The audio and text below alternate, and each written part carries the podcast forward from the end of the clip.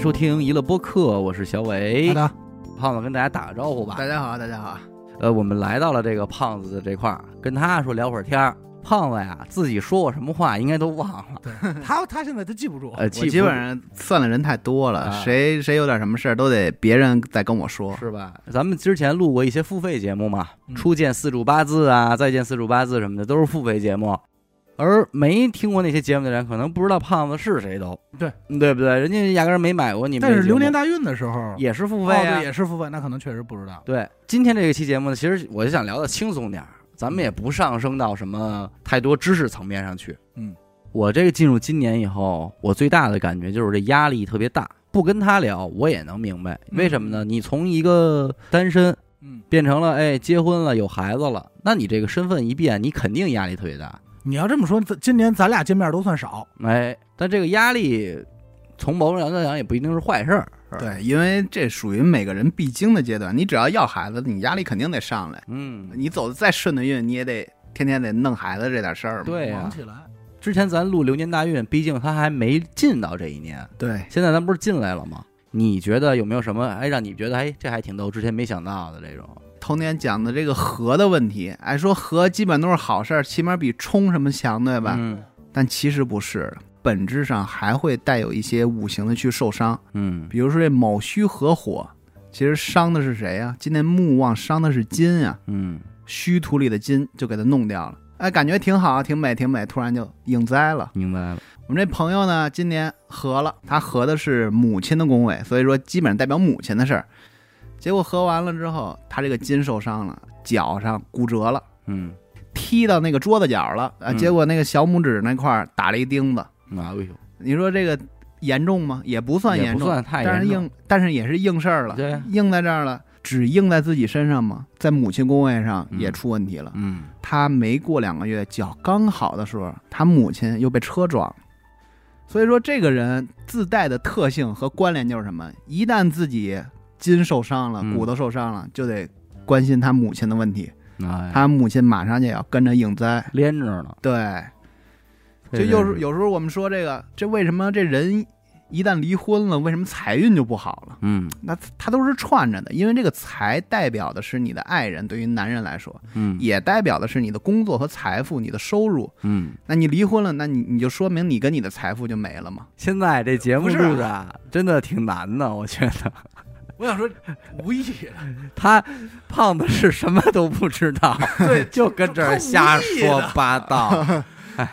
我我真不知道什么事儿啊、我知道，我知知道知道知道知道你真不知道。啊，人工智能这个啊，好像之前那个提到了，说他这个说这事儿，有的听众是反对的，说可别瞎吹胖大师了，行吧？人家这个很早就开发了，又不是今年新开发的。啊，对对对，肯定是很早就开发了，因为咱们的你像什么，那我现在再说一个预测啊，哎哎呀，你看这哎，就急了急了急了哎！你看你看这个今一直咱们你看咱们一直开发的 VR 设备和 AR 设备，对吧？嗯，不算普及面很很广，是，它只是对这个科技比较狂热的一帮，嗯。哎他试这个东西，就是有，但实用性不高。对咱们自己拿到这东西就没什么应用的场所，顶多也就玩玩。嗯，但是苹果出完这个呢，那你说它后面会不会大卖？对我告诉你，一定会大卖，是马上进入二十年的三元九运的火运，火运，走到离宫了。这离宫呢，代表的是科技、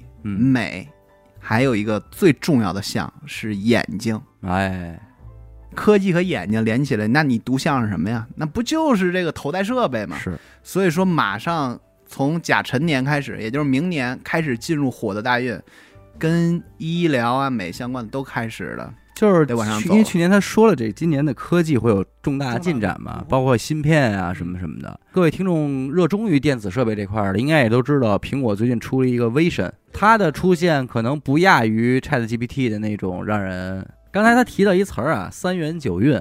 三元哪三元啊？就是上元、中元、下元。啊上元一运、上元二运、上元三运。啊，上元三运过完了之后，就是中元一运、呃中元四运、嗯，中元五运、中中元六六运。然后是下下元七运、下七八九，元八运，哎，所以说大的周期是一百八十年。一百八十年，它更多的这个主要是社会意象。对对对，就是你，那我这么理解吧，就是你所生处在的这个环境，但是它对你的以后从事行业的方向特别有指导意义。嗯，就是你从现在你就开始着手要去研究跟火相关的这些东西。说白了就是二零二四年到二零四三年。对，离火它也主文化这块儿，嗯文化呢，你就包括咱们的宗教啊。嗯，哎，我看近期这个政法大学开始讲《周易概论》了。哎呦，清华大学早就有这选修课。其实我们上学的时候也有，但是嗯这东西它不声张。对结果他在抖音上直播了。那抖音一看政法大学，他也没法说他封建迷信，对啊，因为过去的时候把懒得管的这些东西直接就给归类，直接就是封建迷信，就就不管了，我也不给是这样，就是《你摘了。易经》这个东西，百家讲坛也会讲，对啊，但是你分怎么讲，后后就是讲哲理哎没问题，对，就讲理行就，君子讲术哎就不行了。对他，他光这一节课主要给你讲什么叫自强不息，嗯对吧？然后下节课给你讲厚德载物，嗯，那那就是这成语大课不是，堂。那其实很多书都能这么讲，嗯，对，就是你听来听去，你觉得我这是听《论语》呢，我还是听《易经》呢？啊他他易经会这些不同的卦呢，会告诉你一些方法。其实大家有时候买一本儿挺好的，就比如你哪天迷茫了，说我真这时候遇到一个特别难的事儿，我本身不知道怎么去办了，那大家就拿开拿起你那本书，你就随便翻一页，嗯想好你的问题，翻一页，读读那个卦，他讲了一个什么故事，哎呦其，实他会要要能这么用，其实挺好。挺好的。其实就是生活给你生活一些难题的一些启示，对啊，你你拿这个这个卦象套在你的生活中，你发现它有没有什么在你没有想到的地方能帮帮你？嗯如果使不好，就叫迷信。嗯，就我什么事儿我都去看，我什么事儿我都都去弄，你自己一点儿的那个思考你都不想思考了，嗯那这个之前啊，大家一直特别期望咱们什么时候能录一期这个三件四柱八字啊。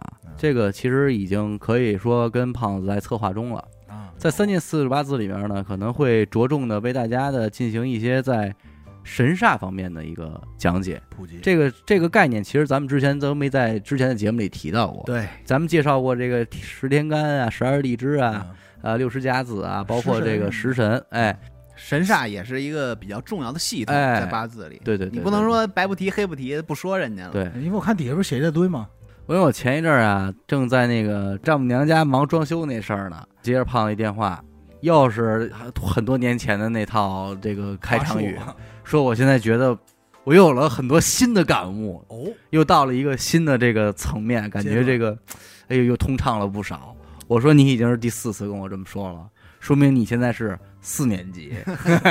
对，一旦你学进去了，嗯。你会经历过几个阶段，哎，突然就觉得自己全通了，全什么都会什么，你全明白，大逢人就算。对，那你就是铁口直断，什么就没有错的。嗯，其实因为你断的思路非常窄，而且你说的比较大，是你很难错，不是男的就是女的。对，很难错。嗯但是当你尝试去断一些细节，别人反问你，说你说我破财，我破在哪个方向啊？嗯，什么什么事儿破财了？哪哪个月破财了？哎，啊，你这时候呃呃啊吧吧说不出来了，了。你蒙一个，那十个人你能蒙对几个呀？对吧？所以你还是需要深入学习说。白了就是禁不住提问。对你再学进去，你会发现，哎呦，还有这么多东西得学，然后学一段时间，还还觉得说又觉得自己又明白了，嗯那还是明白过一段时间，又到瓶颈。嗯，就是只要是这个东西，因为你想古人研究了这么多年，嗯你能想在他的基础上去做一些新发现，是比较难的事儿。嗯因为你首先要把他理解的、懂的东西，你都先懂了。嗯他他给你总结好了，你就看这些书呗，你你就看看他什么意思。嗯，而且这些书呢，你不达到一定的水准的时候，你还看不懂。是你连读那字儿你都读不利落，你都不知道那字儿念什么。嗯你像我有一本书，我读第四遍的时候，那就完全不一样了，感受。嗯多读几遍就是不一样，但是不是说你这一天读一遍，第二天再读一遍，那样没意义。明白，读完一遍，你有新的感受，然后当你去验证过一段时间，再翻回头再读一遍，哦，又是不一样的。就是这是需要理解。真是。哎，那你我其实有一个问题，我觉得听众们应该也会好奇。你看你没事儿老看看这些东西，那你肯定也看自己的。对你除了能发现自己的好事儿以外，你也能发现自己的一些逆境，对对一些不好的事儿。每当遇见这情况，你怎么办？怎么解心宽呀？不解心宽啊！你你逆境来了，你得不能光看一年，嗯你看第二年还是逆，第三年还是逆，你就认了，无所谓了。哦，你遇见过这种如果第二有啊，啊，我这丑为虚三行行我十年，哦，但是在早期行，这要在三十岁行我，嗯那我就费劲了，啊，是吧？？但是他早期他过了已经，所以我已经过了那个最凶的时间，我在我年轻时候遇到过了。嗯，哎，那你回想的话，那十年你确实也很很较劲嘛。哇，那那不是一般的较劲了，那哦非常的较劲。嘿，你要没经历过这种非常较劲的事儿，你可能对玄学还提不起什么兴趣。嗯我过得很好，很开心，嗯因为我学吧学这个命理学，一开始的思路是什么？想要戳破封建迷信。啊，啊，一戳进去，发现我操，有点道理。给我给弄这儿了 给，我吸这儿了。对，啊我说我不行啊，你手指头戳折了，硬事儿啊，这个。真准。对，那现在你，比方你给别人看，哎，我看着他不好，你怎么说呀？呃，你要要死啊？要死这种没人能看出来，除非这人八十了，医院给下一病危通知书，他拿着他八字找你来了，嗯，你给他看看啊，大概哪天不太行了，你能说说？你要说给一年轻小伙子直接断。直接断，你三十六岁这坎儿过不去，嗯，那有点吹了。你是真看不了还是真不说敢说。啊有方法，我没敢学，啊？因为怕看见自己的，也不是说怕看见的，就是学了你之后没有任何意义。你你给谁算？用。对你给谁但算？这时候别指我行吗？就别往我这边伸手，你给谁算？哎是是，他那边可以的，因为我是接班人。你给谁算？不能说死期，对吧？是你就算人家这个能接受，心理接受，你说完死期，人家也咯噔一下子，对吧？嗯，没人没有人那么大的心，对，他其实是有方法的。嗯，八字又会告诉我们什么时候有好事儿，什么时候有坏事儿。嗯但是八字不会会告诉，也会告诉你这坏事你躲不过去。嗯，对，唯独是八字没有告诉人，既然你都躲不过去了，你又该怎么办？哎，哎，这这这这就是你为什么要找师傅去尝试做一些法事啊？你去拜拜佛呀，嗯你去放放生啊，积积你功德。嗯，但是说你拜完了做完法事，这事儿就没了，还得有啊。那不可能，对吧？嗯你只能说你买了一什么牌儿的雨伞，你是嗯买的伞还是买的雨衣？嗯你穿上雨衣了，你暴风雨照样该刮你刮你，对啊，对吧？你保证你裤衩没湿了就得了。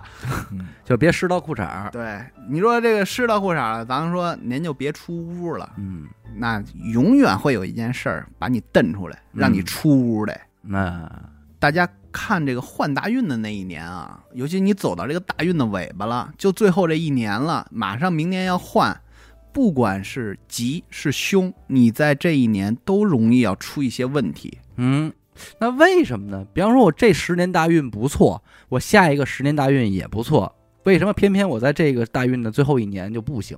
就是相当于你从一个好房子搬到一个另一个房子，不论它是好是坏，你都会经历搬家这个辛苦。哦，忙碌，对这个辛苦，对于你来说就是不可预测的一些东西，明白了。有好有坏。嗯，因为好事儿，咱们来当分几个角度。嗯哎，说用神来了，你的用神虽然来了，它但是不代表你没有行冲迫害这些关系。嗯好事儿来了，也伴随着一些坏事儿。有时候用神来了，不代表你身体健康。你一看这人格局很高，哎，怎么怎么样，但是五行上有偏失、有缺失，嗯，它不代表你身体健康。有可能这年这人挣着钱了，但是身体那儿也出问题了。楼了，对，所以咱们要防哪方面？有时候让人防破财，有时候让人防身体。嗯，各方面，你看你要哪边哪方面出灾，你防哪方面。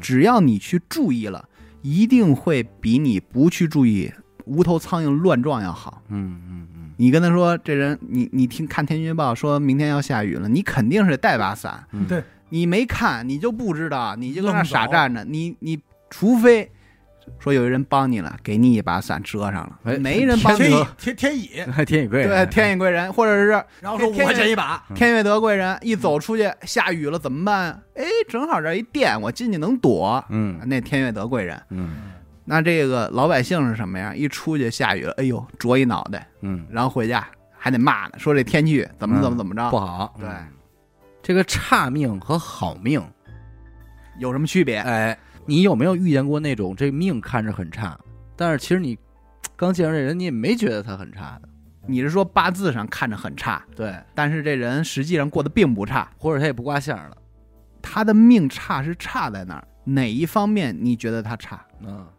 这个是要区别的。你只有在这个条件下，你才能分析他怎么回事。嗯如果说他在命局上啊，比如说他这个人欲望大，没什么能力嗯啊，这是八字上的问题。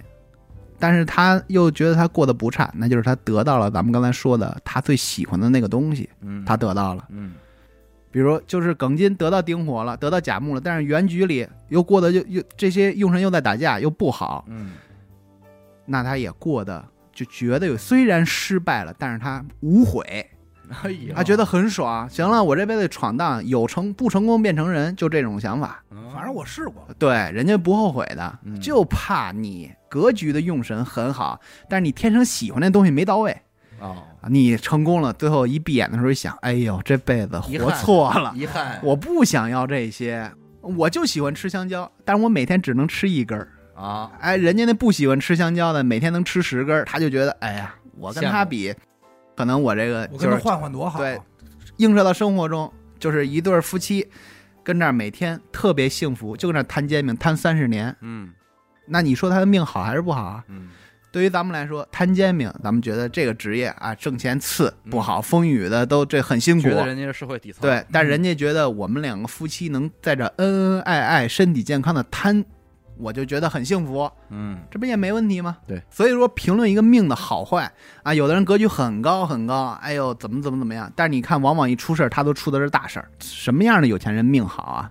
就是你有钱不会被警察找，这就叫命好，哎呀，就高命了，你这真是好总结，就已经很好了，嗯，就相当相当好。但瞬间我能理解了。所以说，大部分的百姓，咱们像咱们这样普通人，多多少少在八字中会有很多问题在。嗯所以说，咱们的人生过得并不平坦。嗯，但是应对这些不平坦的时候，你首先摆明心态，你首先要知道自己做什么更有利于你以后再去解决问题或者提升你的生活质量。嗯大家不会看八字，那咱们从一些现象中反推也是 OK 的。嗯我这个人每天哎就想着怎么玩，怎么舒服。嗯，我这一月我想买个吉他两万，嗯但是我一月才挣四千，哎，那这是什么问题？这明没钱，明显你的欲望 哎，跟你的能力不匹配。嗯那对于这样的人来说，他大概其缺的是什么？嗯，缺的都是印，哦，就是能力嘛。对，缺的是能力和深层次一点的东西，因为他财星很旺啊，他欲望强，他财星很旺。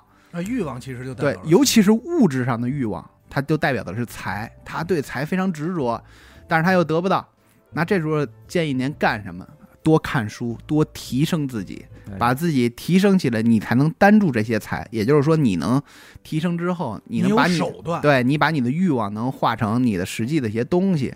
我刚才问他，我说聊聊这个八字里边的人生智慧，嗯这事儿一听又特大，嗯可是他刚才确实是给这个没有八字基础的人翻译了一道题，嗯，但这道题让谁听，如果翻译成白话，就都跟废话一样那。就是废话，就是你想要这东西，你没钱，你就再努力努力。嗯，其实就不其实就是你，让自己能力够了，不就能多挣钱了吗？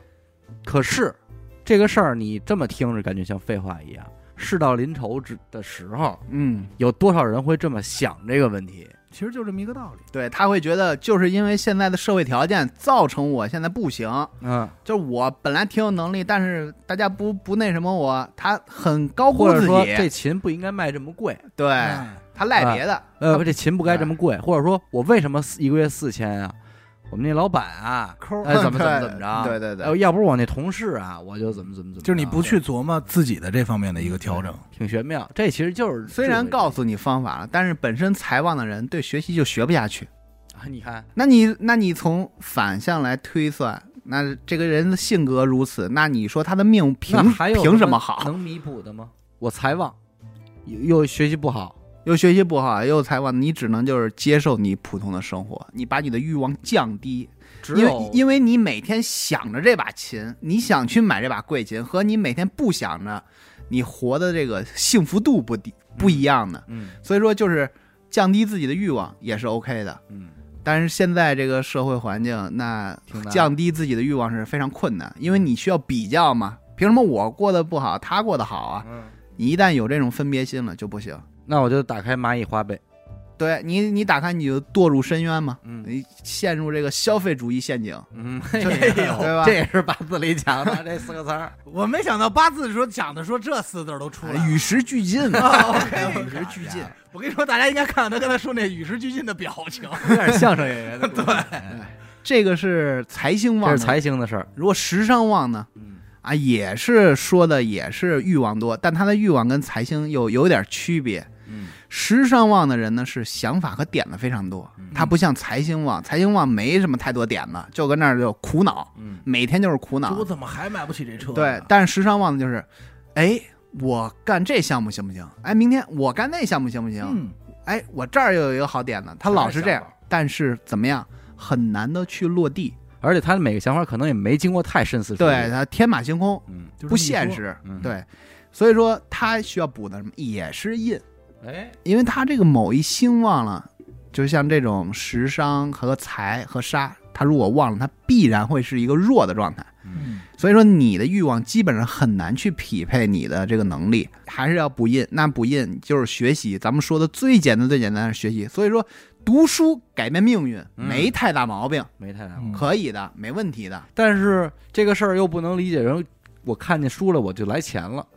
对你肯定还是说一个过程嘛看我读书，印不是说就代表书和和学习，它是代表的是一个学习的状态和行为。嗯你不管你学它有用没用，你你再学再提升，嗯，其实强调的是学完之后的一个提升。它有思考的事儿，对也有能力的事儿，嗯就反正挺综合的一个东西。对，咱就说句最简单例子啊，咱就这么说，比如说我这个我是一个快递，嗯然后我只会骑这电瓶车，嗯，然后我现在说了，我说我欲望来了，我想多挣钱，嗯那我提升技能，那我现在去学一个开车，嗯我晚上还能拉了拉会儿滴滴，嗯那这算不也算是吧？就是我也能更多挣一点钱嘛。他也那个小勤致富嘛，是吧？就是哎对致一个小富是没问题，你勤劳肯定是能多挣一些钱的。就是我在学车这个过程，其实也算是补印吧。对，也算，因为你不学车，你怎么去拉滴滴呀、对吧？这你你得到的是什么？是驾驶本儿，这就是我们说的印印，补印，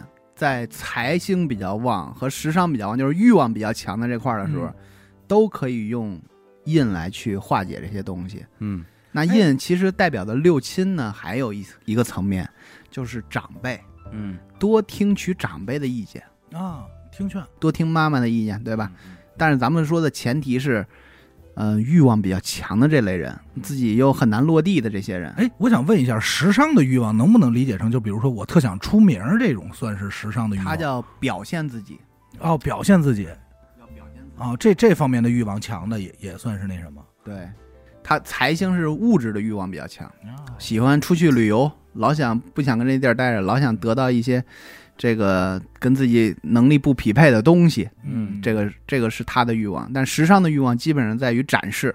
啊，甭管我是个写书的，我还是一个跳舞的，都是在展示自己。证明自己。对，喜欢抬杠的人嗯，是吧？这也是代表着一些这个时尚旺的一个表现。对嗯，就是你在看八字的过程中，你们有这个说法吗？就一看这个八字，这个人是个好人还是坏人？能看能看，吉凶的问题，嗯就是食神他有他的吉和凶。本身，对你比如说劫财和七杀，你像阿达七杀旺，嗯他看着他就不像好人，嗯，哎，对吧这个卦象，对。我这我长得还行啊，嗯对吧？嗯那那这个如果是吉神呢，他看着就非常规矩。嗯，你想，为什么正官旺的人，他这个不是违法犯罪的人呢？因为他官星太旺了，让自己胆小如鼠，他不敢去挑战一些有规则的东西。自，我管理太严格了。他确实是不敢。嗯。就胆子太小。对，但是这种人会显得比较古板。嗯。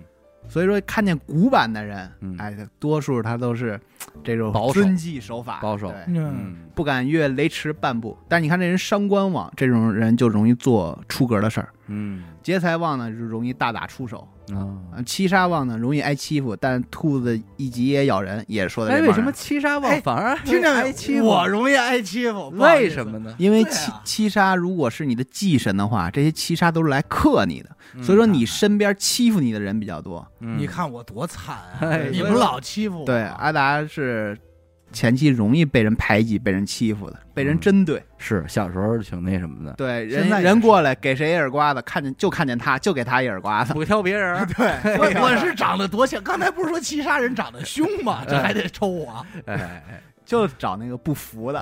关键我心里特服，我都给人跪下了，还他妈给我一嘴巴，说谁让你长这么凶呢？是吧？哎，我不赖我呀。对，对，这种我觉得用面相学会更好、更方便、更直接。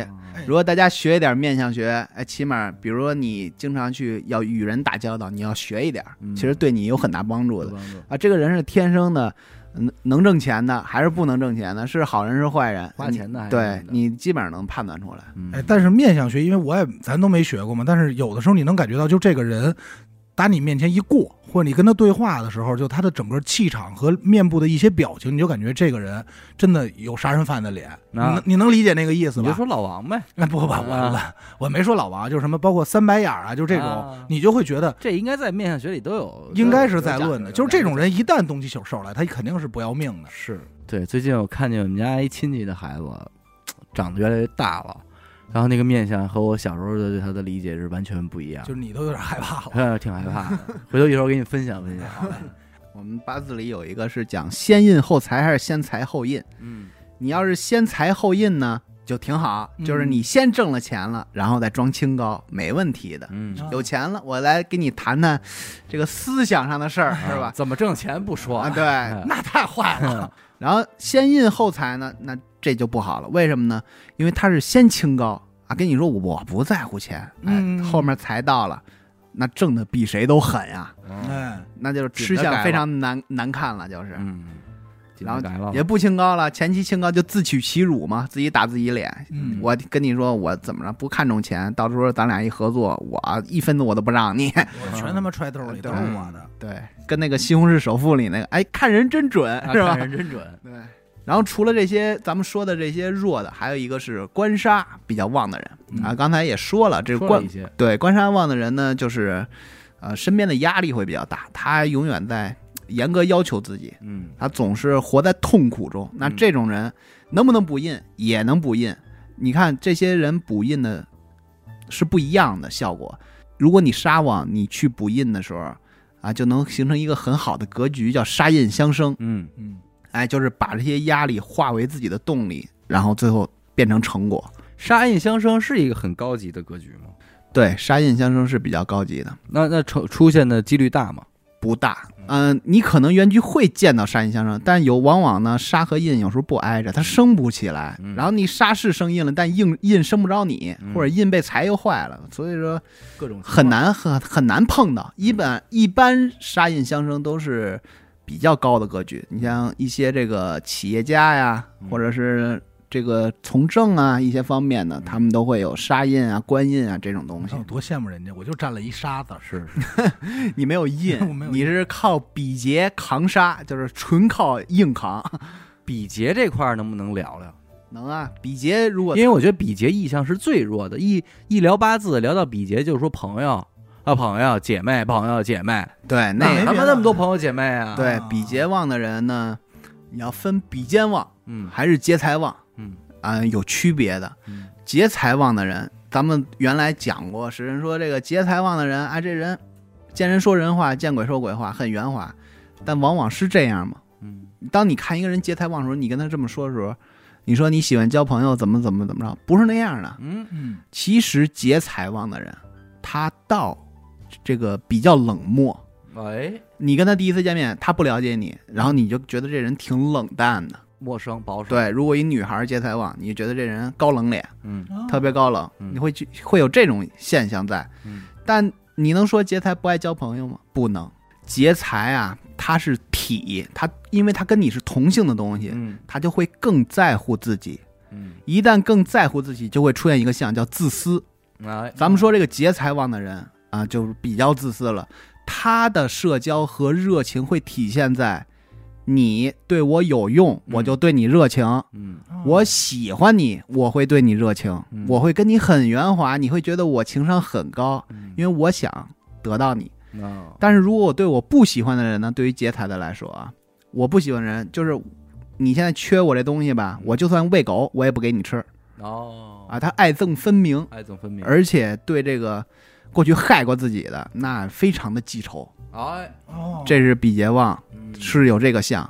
比肩旺呢一些呢，跟劫财又有区别。嗯比肩没有劫财有利，嗯所以说比肩的架子是特别虚的。嗯它这个架子就代表的，咱们说这个身旺身衰。它，你如果看到很多比肩，你觉得它好像很旺，它其实也没旺到哪儿去。它其实经不起官杀来克。比肩旺的人每三年都会换朋友，他的行业也做不持久，哎会审视自己嗯啊，觉得自己哎，我这样是不是不好啊？嗯怎么怎么着的？他总是对自己持怀疑态度，所以他就觉得每三年啊，这波朋友好像现在不太适合我了，因为我变了，嗯所以我就要换一波朋友。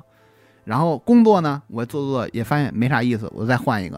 所以说，比肩一旦忘了，这个人这一生可能得做过三四个行业，哦啊就会有这种相在。像劫财旺的呢，他跟比肩有一个区别是什么？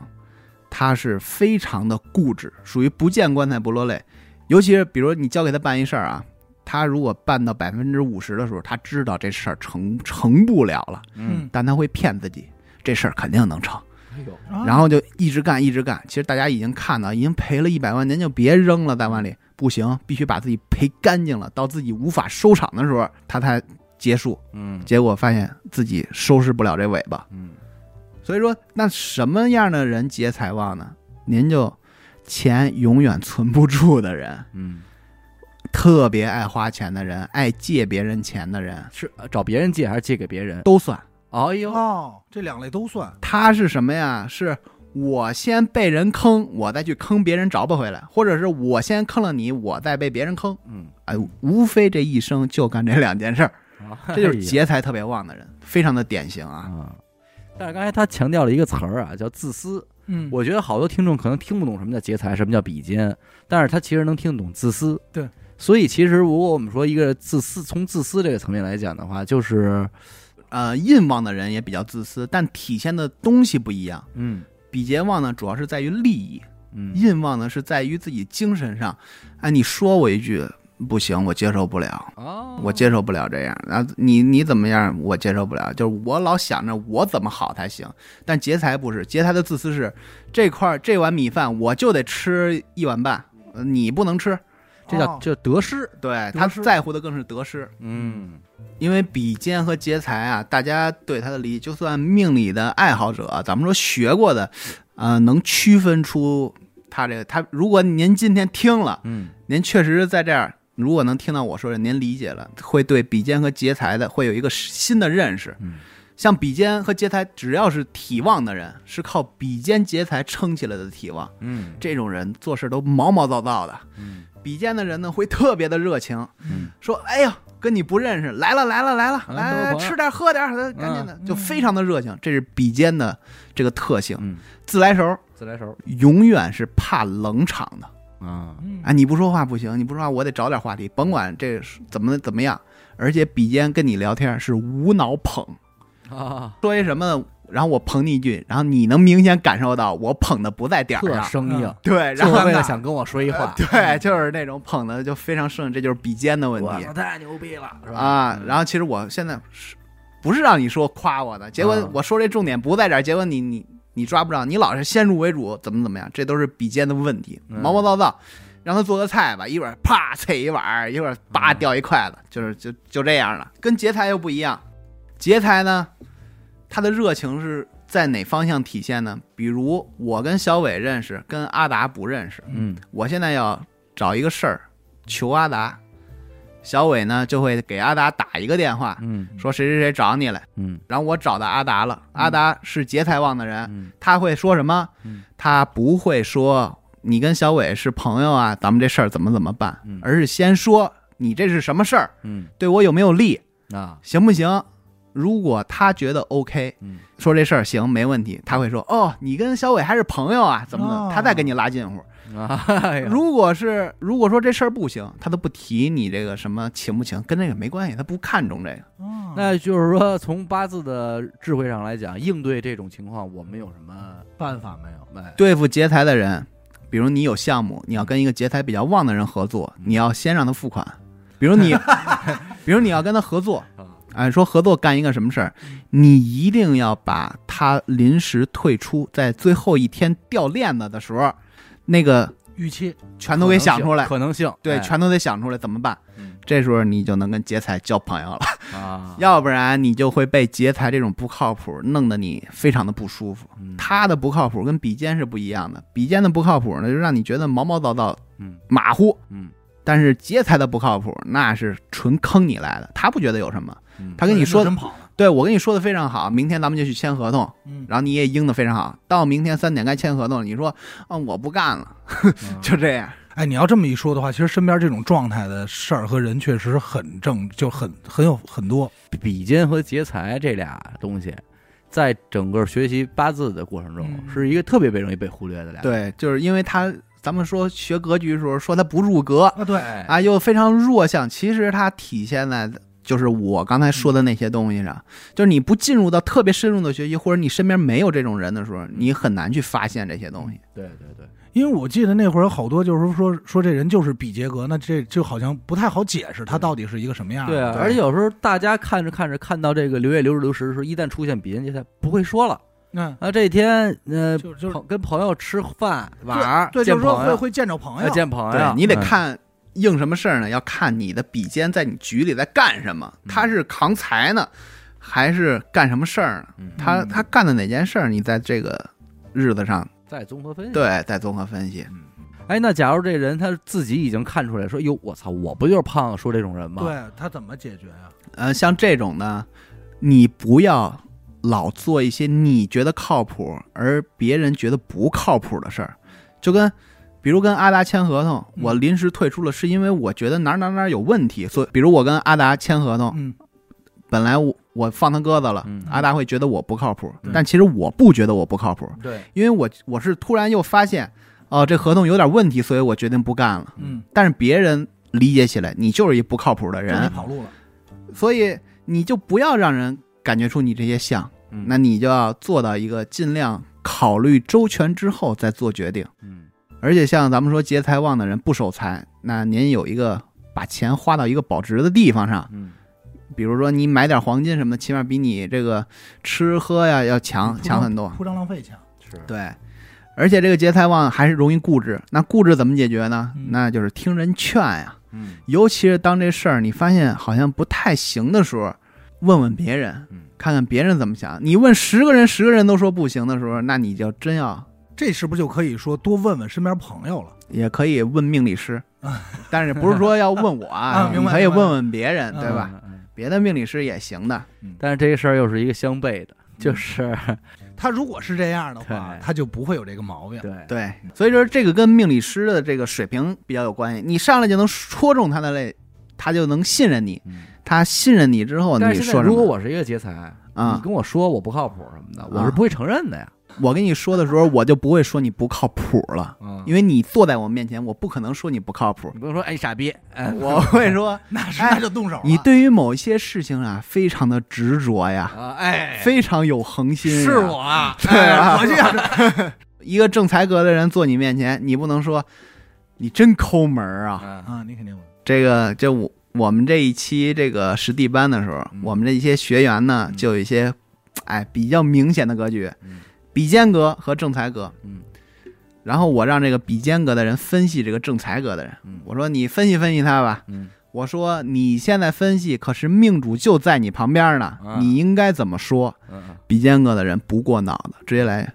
你抠门儿啊，嗯，然后给人家弄的一小脸儿哎啊，本来 哎呦我这抠门儿被人发现了，哎呀，就弄得挺尴尬。那是你不能直接戳戳痛处啊。对我我都我都跟他说，我说我都已经提示你了，人家就在你跟前儿，你就别说了。然后哦好的，然后我刚要再讲的时候，回头又问人家。你能有多抠啊？因为他不理解嘛，他不理解正才是什么样，他嗯他就问他你能有多？因为他没心眼子嘛他。想知道这个正财的抠门等级对是吧？对对，比肩的人他不吝这些小细节，他就你有多抠啊？他跟你聊，啊，他也不会因为你抠不跟你交朋友，嗯他就是问你他好奇了。对，所以这种人毛毛躁躁要改，对吧嗯？你不能让人觉得哎呦过于热情，没有边界感。是，那正财哥的人呢，是吧？咱们也也该该怎么说呢？该大方点儿，是吧？怎么说你怎么说正财啊？正财哥的人非常的会过日子呀，人家不铺张浪费，人家只买性价比高的东西，啊，哎这才是生活的真谛嘛，是吧？啊，你这么说不就行了吗？哎呀，这你看那听着多高兴。哎是是是，对，然后咱们再说这个比肩和劫财嗯怎么去改善呢？就是多听劝呀，然后把自己毛毛躁躁的方式改一改，嗯让自己的性子收一收，嗯是吧？如果你不会去表达自己，那您就是学买本书，学学怎么表达自己的意思，不让人这个觉得尴尬，嗯就学学这些。是劫财呢，呃，你不靠谱，那你就避免一下，呃深思熟虑了再跟人签合同，嗯。别这个做什么事儿就不撞南墙不回头，对吧？其实我就觉得吧，有时候看完八字，然后看完自己的八字，然后也找出自己上性格的上的一些特点之后，你会作为命主本人，你也会重新审视一下自己嗯，然后你会就这个问题去重新感受，因为其实你人啊，一个全方位的人，你在生活中往往你觉得你很多时候都是四处碰壁的，然后你碰壁原因，其实你你不太能知道自己到底是什么问题。好总结，对，其实有些时候就是看完这个，你哦，那我就是主攻这一点吧。对，就首先客你能做到的，不是说让你立马就改性格，而是说我首先先客观的认识到自己有这方面问题。当这件事出现的时候，啊，我能从一个更高的角度上认识到自己啊，我这样做好像不太行。你先有一弦儿，你别连一根弦儿都没有，那就不行了。对对对，再说说这个印旺的问题吧。哎，嗯对，这印总不能印旺还看书吧？嗯对，印旺的人肯定是不能看书了。嗯所以说，有好多的网上的一些心灵鸡汤啊，教你怎么去做人做事儿啊。为人处事，总有一些人觉得，哎，他说的没毛病；总有一些人觉得他说的有问题。嗯，嗯这个是为什么呢？因为人不可能是都一样的，你要针对不同的问题去有不同的方法嗯。你对付印旺的人，你还要看书，那更更迷糊、更 emo 了。嗯本来就觉得，哎呦，这世界啊没什么意义，生命啊就是那么回事儿。嗯结果你再让他这个补印，他就给你想偏了，嗯，他就越读越陷进去，往往还反而到迷信了。说白了就是印旺的人是不是有点没有激情？也不是没有激情，他是想的太多，嗯想的还都偏。这里面具体还要分偏印和正印，还又不一样。嗯但整体他们俩都是注重文化、思想、思维这一块的东西。嗯正印旺的人啊，就是咱们身边什么样的人，你看看啊，这个人特别的事儿，嗯。哎，这有点划伤了，我得赶紧去医院。嗯。嗯，其实这抹点碘伏就好了，他就得去医院，他不放心啊。嗯。哎，这儿腿有点别扭，我不行，我得拍个片子去。嗯，啊，就就这样，特别小心。而且这种人呢，这也是一种自私的体现，但不是利益得失了。对。哦，这就是哦，这就是刚才说的那个，呃，这就跟劫财的那不一样了。哦劫财他总总把我自己放在第一位。明，白了，就是这个自私是更关注于自己，哎哎哎哎哎，全方位的，就是你有爱自己，爱自对太爱自己，你有病了，我也有病了，咱俩是好朋友，我这就是一小小小创可贴就能解决的，你这赶紧去医院，你跟我说，啊，你赶紧带我去医院，你先等会儿，我先贴个创口贴，嗯。就这样，啊然后你就觉得分不清轻重缓急了，嗯。那事儿啊，对。他先爱自己嘛，就这意思。然后这种人呢，在行为上，他往往会出现，比如他想达到一个什么目的嗯，他他永远是拐弯抹角的。嗯比如我要求小伟干一件事儿，嗯我要干 A 这件事儿，我不会直接说的，嗯我会先问他，哎，你对 B 这件事儿持个什么态度？然后然后他说怎么怎么怎么样，然后我就知道你这个说的怎么让我想起那个刘震云？呃，何老师对这个菜花有什么展望吗？什么战就是我会从他对 B 的答案里知道他对 A 的答案，嗯我也不问他 A 的事儿，但我心里有了答案了，嗯就是拐弯抹角嘛。然后呢，他会，如果你跟正印的人混得特别熟，他会特别的依赖你。哦，哎，他他就是有点什么事儿都得想着你，想想问你，因为因为这个解决印旺的问题，他因为他自己一个人待着的时候想的多嘛，谢印，对啊，他这笔尖要卸他的印，嗯所以说他就多跟朋友在一起的时候，他反而倒快乐。舒服，对，嗯他就把他不开心的事儿一抒发，哎，他就没事儿了。嗯不论是正偏正印还是偏印，都需要朋友。嗯嗯他其实他喜朋友嘛，他也不喜欢朋友，他更喜欢他精神那一块。嗯但是呢，他如果一旦缺了朋友，就容易 emo 抑郁。嗯，就是自己开始胡琢磨了。你看大家这个这个现在这个抑郁症这个高发嗯，跟消印夺食是分不开的，嗯。因为食伤代表的展示自己，印呢又代表哎内内敛自己，然后去思考。嗯。这俩碰一块儿了，如果印是你的忌神，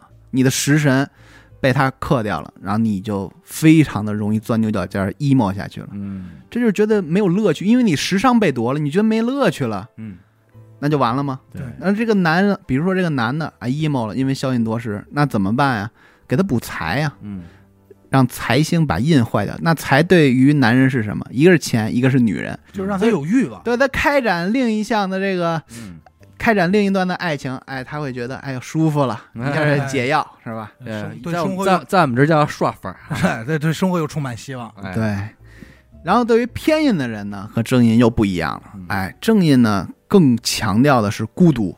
你像这个偏印啊，跟伤官都有展示自己的意思嗯，但偏印不是说我去展示什么怎么怎么样，而是说我一说出一句话，我就得让你觉得我比你层次高，而且我说出来，我一定要感觉到我的层次比你高。哎，哎伤官不是这样，商官是你跟我说的价值观不一样，咱俩就得辩个是非。你你有理，那我还服你，嗯，不打不相识。商官是这样的。嗯，偏印你要跟我搅吧，我都不理你，哎你跟我不是一个层次的。啊我先得跟你理论什么呢？我先得看看你什么身份呀、你跟我这儿理论，明白了吧嗯？这不是伤官，你说的不对，我就跟你，嗯我要表现我的想法。嗯哎，你看我牛逼不？嗯咱俩去叫吧叫吧嗯。但是偏印，哎呦，你们什么垃圾呀、啊我就不说了啊，就啊就这种感目空一切的感觉，对，就是看他觉得他懂的东西你们不懂，嗯嗯他的层次很高。嗯那这种人，比如你的老公是个偏印，嗯那这种人心事儿比较重。嗯，那这种人你怎么去跟他跟他那什么？你就不要给他施加太大的压力。嗯尤其是他们很敏感，尤其是你表现出一些小细节，他们容易分析出来。哎呦，哎呦嗯哎，你比如说，比如这女孩跟她老公结婚了，她老公挣不了多少钱，嗯这女孩觉得你又挣不了什么钱，她不好意思说出口，嗯但是她从别的事儿上，哎，这车真好看，嘿，哎，完了，完了，完了嗯，她就走心了。她说嗯：“哎呦，我这媳妇儿喜欢那车，我买不起，怎么？”她就会一直的去思考。哎审视自己，然后她就 emo 了。然后当他媳妇儿问他：“哎，你怎么了？怎么不高兴？”嗯，没事儿，嗯他也不跟你说，嗯，你还猜不透他，那是，但他心里就给你记仇了。嗯你看，这就已经对应出至少得有十种人格了吧？嗯，这都是从食神角度。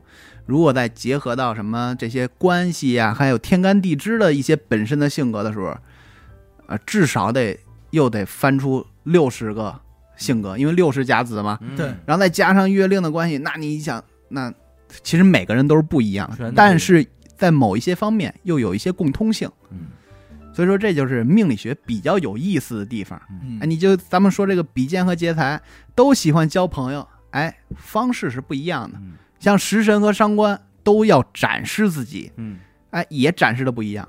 你知道食神和伤官有什么具体的区别吗？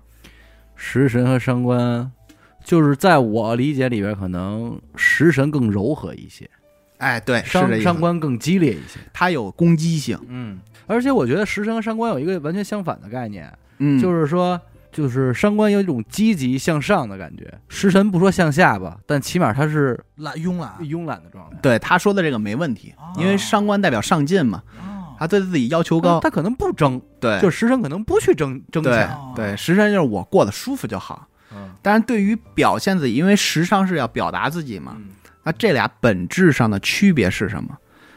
伤官一有攻击性，嗯第二一点就是他去表达什么东西的时候，一定目的是我要跟你争个是非嗯出来。就我今儿不说，我来就是为了说服你来的，而且还必须得是我对你错。对，然后这个在社会中体现什么？批评家，嗯哎，就是典型的伤官的这种人性，嗯要批评一些什么。但是有的人批评的特别对，有的人批评的不好。没在点儿。啊，这种人适合搞学术，他一定要把自己的理论知识啊这些方面已经建到一个很高的高度，他才可以去批评别人。他也需要印，对他如果没达到那高度，你去批评，你不就是属于胡说八道。对胡说八道？就别就纯杠精、键盘侠。嗯，有高度的批判，那大家是接受的，对吧？所以说也不是说的不好嗯。那对于食神来说又不一样了，食神是什么？我也要表达自己，但我的目的不是跟你争个一二嗯，而是说我就是想表现一下，我表现完我觉得很舒服，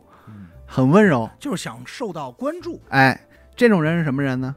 也不算是不，也不是说想受到关注，他就是单纯的，哎，我喜欢跳舞，我跳一段，我跳完我高兴，你爱看不看你对我任何评价我也不在乎啊？对，不在乎的。哎嗯，然后其实真是不错，这挺好啊。挺好。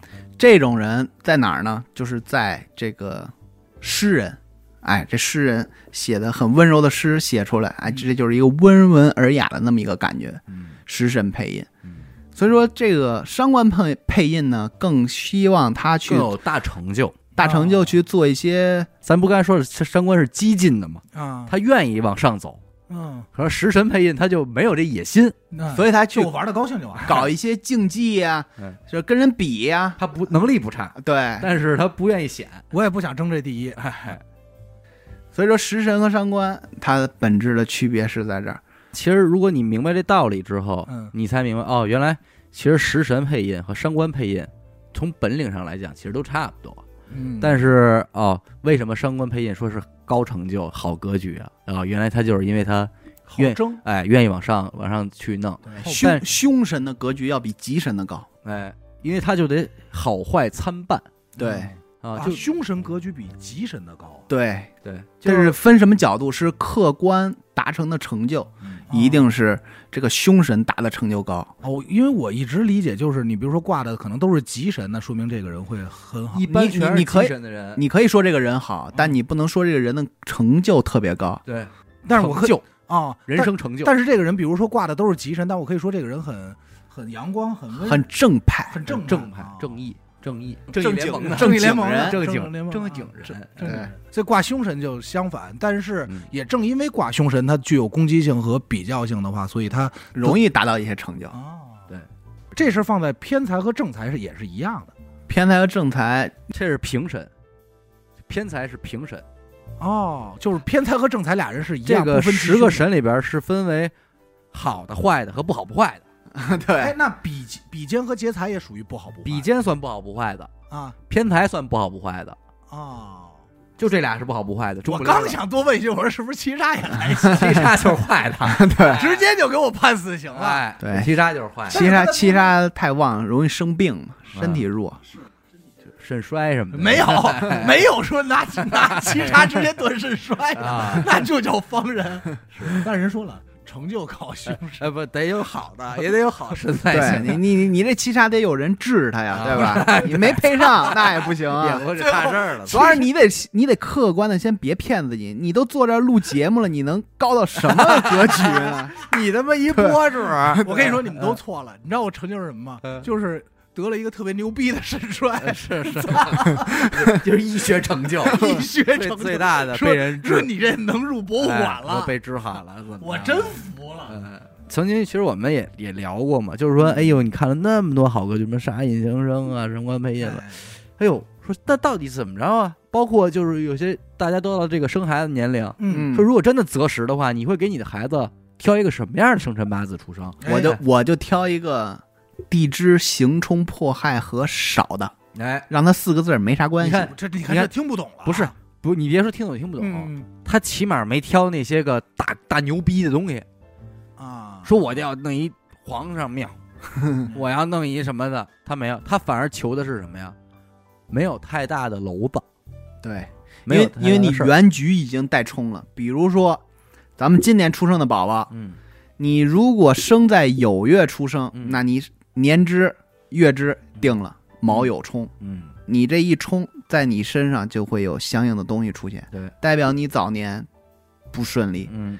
那他克谁呀、那你看你母亲中位宫位克了，嗯。然后又是在食神又代表什么，是吧？它都是一些问题，这叫小儿官煞。嗯。这种小儿官煞呢，如果你再赶上一个卯年有月卯日有时卯有卯有，你您双冲碰见了，这孩子活不久，哎呦，直接断短命，哎呦，哎呦，我过不去十四岁刚才的。还说自己不看那个，对我记得前半段说的和这不一样啊哎，呦，怎么瞬间就给断了？啊那你不能说呀，那大多数人都没有这种双冲，你怎么断他寿命是吧？嗯这只是说你太够典型了，对你不能让他，你给他选一丑一虚三行的命，你不是疯了吗？是对吧？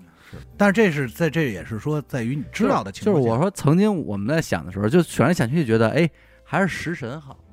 哎，对对，我刚才听半天就是，还还不如食神好，就是你也欺负不着他。对，嗯你觉得食神特别好，对吧？嗯，如果这人食神哥是个女的，行吗？行吗？不行啊，为什么呀客观呀、啊，老公不好，永远对感情不满意。所以说，对于女命不能追求食神，哦，男命可以追求食神，那女命追求什么女命就物质点没问题的啊？那追个财什么啊，的。追个财物质点，她能找着好老公啊，财生官，她旺夫啊。哎呀，你说这些物质的女孩，她就一无是处吗？不是啊。哎，如果你找了一物质女孩，她天天说我想要那边儿，也想要那包，然后逼着你努力，嗯是吧逼着你努力明。白明白嗯哎明白，从一方面上说，她物质一点是没关系的，嗯，但是咱们不是说要让所有的女孩都物质，是 对吧？咱？不是这不是鼓励拜金啊，他嗯只是说站在说白了，食神的角度对食神的角度，因为他他本身如果财旺的话，代表他父亲是比较有能力的。嗯，哎，首先他父亲叫咱咱们说富屋贫人，对吧？哦。他自己没什么能力，但是能得到爸爸的钱。嗯，啊，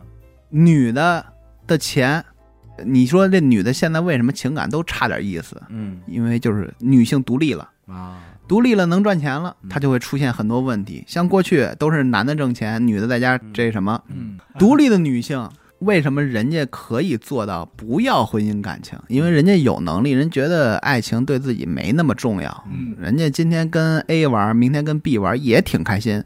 你不能从道德的层面去评价她，嗯，这个人家各有各的玩法和活法，人家觉得舒服就行了对。所以说，算八字不能上升到道德的这个高度去对。对对对人家暗合，你就说人，哎呀，你是一个坏人啊，嗯天天跟这好跟那好，嗯你管得着人家吗？对对吧？你管不到的，人家跟这好跟那好，人家能天天的人自己单身，对。人怎么了？这是两件事儿，这些女强人能自己挣钱的，嗯。你看她情感，她她的情感就是很拉胯，因为她代表了她挑剔，因为她伤官生财嘛，嗯。她能挣钱，嗯，她能挣到钱，结果她情感就不太顺利，嗯，嗯，这就是问题。所以说，女的你挑女孩命，你弄一上官格和这个食神格就不好。我，刚才就想问，是不是伤官也不太合适？嗯。对，食神和伤官就不太好。对于给女孩来挑挑八字的话，那这女孩要是七杀呢？也不好。七杀太旺，对于女孩来说，那就是咱们说她正官为正经的夫星，七杀是凶神，嗯。所以说就会找一些这个呃不稳定的情人，哎，看谁都冲动，他一哄就跟他好了，嗯。啊然后容易被骗，容易被渣男骗，就是吸渣男体质的恋爱脑，就是典型的官杀混杂有网，有爱他的，也有玩他的，他分辨不出来，嗯这就是典型的恋爱脑嘛。啊，你看你们俩多少都懂八字嘛，我是不懂。但是最后一聊到说，比如自己下一代的时候，反而不会真的说是我给他去列一个怎么怎么样的。首先不多，就是说说白了，您还没那病，还是没那病。对你比方说我我们家孩子生的时候，我我敢去看看，这仨日子哪天都不好。对，也很有可能。对，你如果就是说你不想剖腹产，啊，对吧？你就你就不想剖腹产，你想让它自然分娩的话，那到那天了，你看看吧，就是预产期前后这这个七八天，嗯，这十多天，没有一天会是特别好的，很有可能。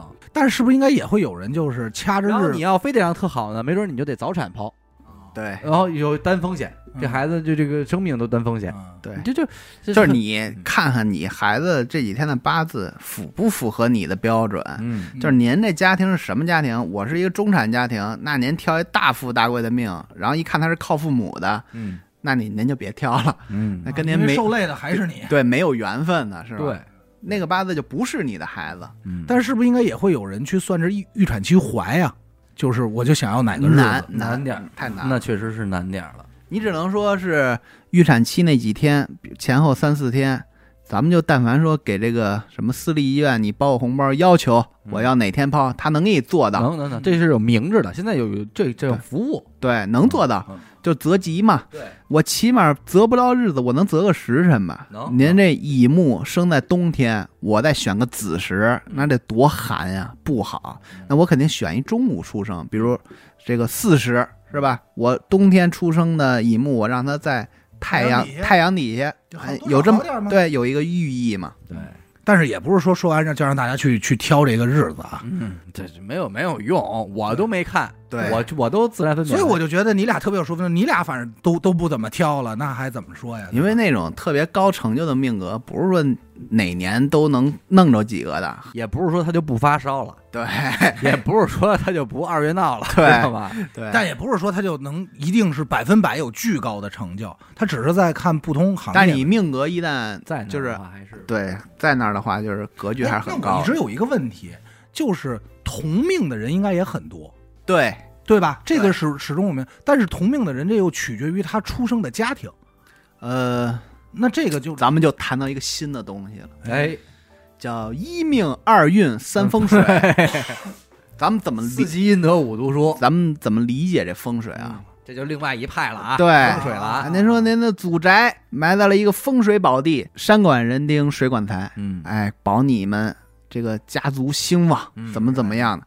这种家族很难出现命不好的人。你看哎，人生出人八字就好，一个这左凭什么呀？佐证佐证佐证，对吧？这个应该胖子没胡说啊，真是验证过的，啊啊，就是大数据这儿哎追过的。你同一个命格，同一天出生，人家那个家庭是什么家庭，你是什么家庭，最后出来的格局能一样吗？嗯，它是不一样的，就跟古代为什么不一样呢？那，对呀，不知道为什么，其实就是在风水上，嗯就是在祖宅这块儿，不是说你们家风水怎么样，嗯是说祖宅这块儿有没有德，嗯对吧？嗯当年这个说这个朱元璋找跟自己一样八字的人，那觉得都是皇上啊，嗯那我得弄你们，把你们都弄死。嗯他找了，找着一个，啊，这人是养蜜蜂的，嗯他管了一山的蜜蜂，他是不是皇上？嗯他是，他是密封的皇上。嗯他在对，因为他的风水，他就在那大山里，他的祖宅就在那大山里，所以他的命也就那样，嗯没有风水，纯靠拼命，嗯拼出了一座山的蜜蜂，啊，这就是他的命格。蜂王将对吧？难道又找着一个同八字？这人是个富商，这个人掌管了江南地区所有的布匹，嗯他是头一号，嗯，他是所有布的皇上。布匹大王，就是你们大家都要穿我做的衣服，嗯所以我也是皇上。这时候朱元璋看完这些之后，也不决定杀了，他理解了，哦，这么个回事儿，对，原来是这么回事儿。嗯管的东西不一样，相在不在也在。嗯，你能说这个养蜜蜂的人他就是一个低格局吗？嗯不能说呀，因为他管着那么多蜜蜂呢，对吧？那么多蜜蜂，真是啊，所以说这个八字就跟你现在的有钱，你有两辆宝马，你不如过去几百年前家里有一草马，嗯是吧？嗯有他妈七八匹马，那嗯可比你现在有车可厉害多了，是对吧？你不能那么去对比。哎，那你说风水这块儿，咱就浅聊一个东西。你说就现在我们这人生活在这城市的钢筋混凝土里，嗯，这风水还有那么大参考价值吗？参考价值还是很大的，因为阳宅也会对大家有这个很大的、这个。但我就说，大家无非不都是这几十平米、一百平米、百八十平米？他不在乎你本身家里什么样，嗯，他要在乎你外面是什么样。那这一单元都是这样。呃，低一点的能收到小区的这个里面布景啊，高一点呢就取决于你在这儿能看见到什么，这一层级的，对你能收到。比如说这一栋楼，今年我们发生一比较有趣的现象，嗯，说这一栋楼的男主人都撞车了，那怎么回事？嗯那风水上找问题呗。嗯他这栋楼的西北前卫代表男主人，嗯那这块儿开始施工了，就在这个楼的西北，他一施工，结果这栋楼的人男的都应事儿了，嗯佐证一下这个风水的问题。我就是觉得现在我们今天的阳宅风水，在当今的钢钢筋混凝土大楼里边，它有很多的判断方式，嗯，是不像过去我们每个人坐拥一套院子的时候那么简单的。这反而更复杂了。因为这个楼盖的也都是七扭八绕的，然后你就就这这他他他至少不像以前方方正正嘛。因为古代里的时候看风水，看你阳宅都是平房和院子嘛，嗯，然后或者是看山里的风水去，咱们说寻龙点我穴，就这是啊，我就说呀，我说今天的房搁在古代，让那帮大师来，不会了，肯定。让他妈的这个袁天罡过来，他也得重新琢磨琢磨对他。他他得啊，想，你们怎么这么住啊？不是就一件事儿，人就说，了吧？人就一件事儿，说你厕所为什么能在屋里啊？啊，这他就解决不了怎么这么住啊？就是厕所在屋里这个不是问题，因为大家理解的风水是什么呢？啊，门对门不好，嗯那那镜子对床不好，嗯那是那么回事吗？嗯那古代里讲过吗？呃门对门不好什么？古代书你看吧，没有一本说这个的。但凡您学过点风水，您知道，嗯我拿罗盘要测什么？嗯我要测我这个屋子的相嗯坐向，我在这个坐向下，我哪儿进水好，哪儿出水好。那这个水没有，那就是代表的是路，嗯也就是代表的是气嗯。在你家里就是门和窗，门和窗的位置对于你这个相好不好嗯？您这入户门天天进的是官鬼的气嗯，那您身体肯定好不了，嗯所以你就需要调整嘛。房子也会犯太岁的，知道吗？嗯房子怎么换呢？犯呢？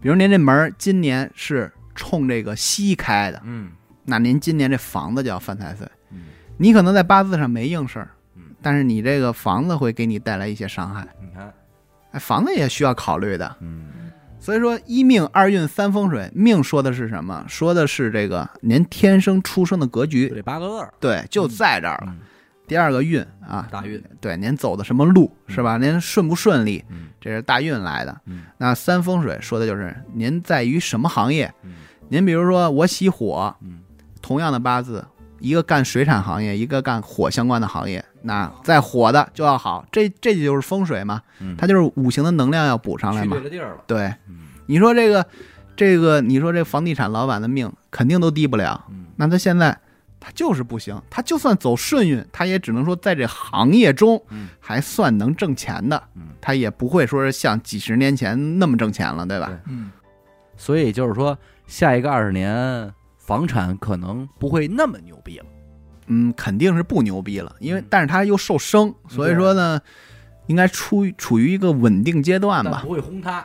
对，不会价格很大，说白了还是下不来。我觉得塌不了，应该是塌不了的。嗯它这个塌是无非是，咱们说在它实际的价值上，它不会说崩崩掉，嗯，说一文不值了，那那不太可能的。嗯你像原来那个崩掉的，都是炒的泡沫太高了才崩的，嗯，它本身这块儿它就 OK 的。嗯你看它炒起来，它掉的也非常的小，因为它的泡沫少嘛。嗯，哎呀，行吧，反正今天呢也是找胖子，咱们小聊聊这些个小小小事儿吧，小故事啊。也不知道大家没有听过其他那些节目的人能不能听得懂，当然您听不懂，可能您也觉得呃有点意思。然后如果有兴趣的话呢，您可以去找一找我们之前上过那些付费节目，什么一见初见四柱八字，然后再见四柱八字等等的这些，包括流年大运什么的啊。然后这期呢，咱们就先聊这么多啊！感谢您收听一乐播客，我们的节目呢会在每周一和周四的零点进行更新。如果您想加入我们的微信听众群，又或者寻求商务合作的话，那么请您关注我们的微信公众号“一乐播客”，我是小伟，好的，我们下期再见，拜拜。拜拜。